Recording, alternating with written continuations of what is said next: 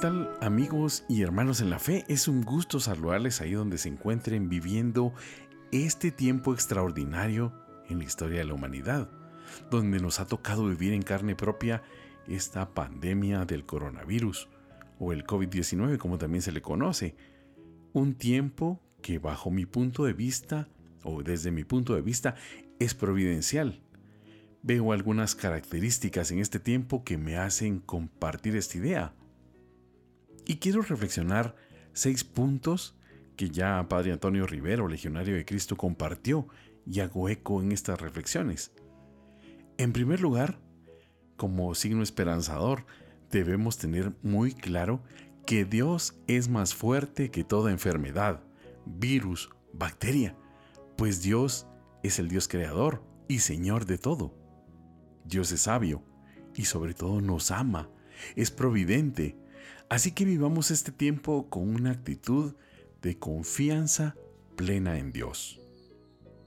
En segundo lugar, tomemos esta situación como una llamada fuerte de atención que Dios nos ha hecho, permitiendo este terrible virus para que reflexionemos en la vida, en las situaciones de la muerte, y así estar siempre preparados para todo.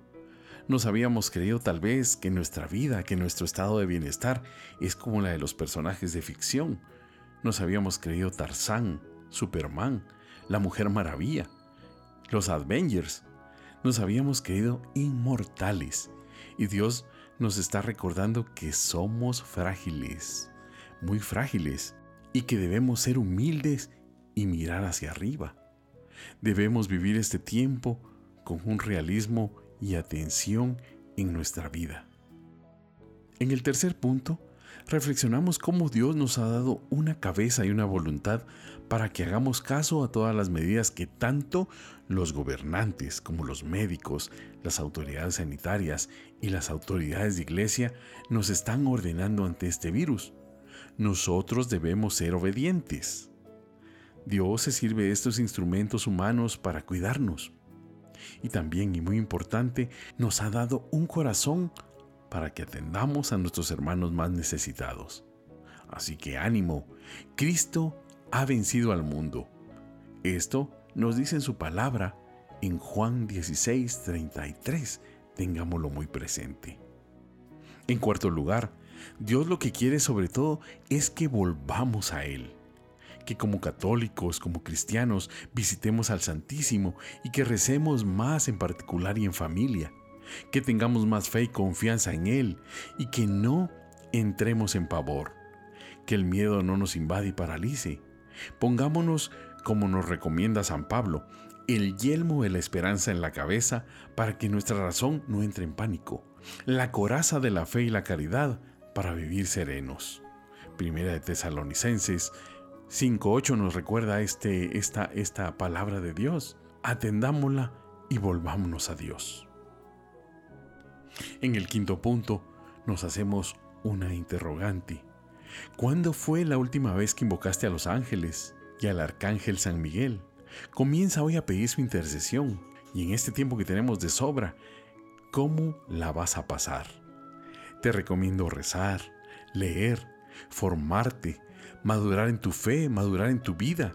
Busca entonces y conoce la vida de los santos.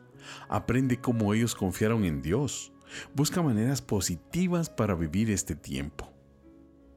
Y por último, para finalizar esta breve reflexión, el sexto punto, Dios nos ha dejado a su Madre María, que también es nuestra Madre, y que es la salud de los enfermos. Recemos en estos días con más fervor el Santo Rosario para que ella interceda ante su Hijo Jesús, para que detenga esta pandemia, como detuvo a la flota turca en el Golfo de Lepanto en el año 1571. Digamos todos, María ruega por nosotros, especialmente por los que ya están contagiados para que se salven, y acoge en tu manto a los que ya murieron, y llévalos a la presencia de tu Hijo. Y no me quiero despedir de ustedes sin rezar la oración que el Papa Francisco ha propuesto por todos los afectados por el coronavirus.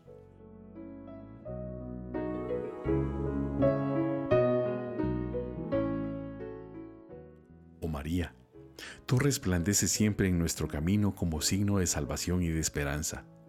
Confiamos en ti, salud de los enfermos, que junto a la cruz te asociaste al dolor de Jesús, manteniendo firme tu fe. Tú, salvación del pueblo romano, sabes lo que necesitamos y estamos seguros de que proveerás para que como en Caná de Galilea pueda volver la alegría y la fiesta después de este momento de prueba. Ayúdanos, Madre del Divino Amor, a conformarnos a la voluntad del Padre y a hacer lo que nos diga Jesús, que ha tomado sobre sí nuestros sufrimientos y ha cargado con nuestros dolores para llevarnos a través de la cruz a la alegría de la resurrección. Amén.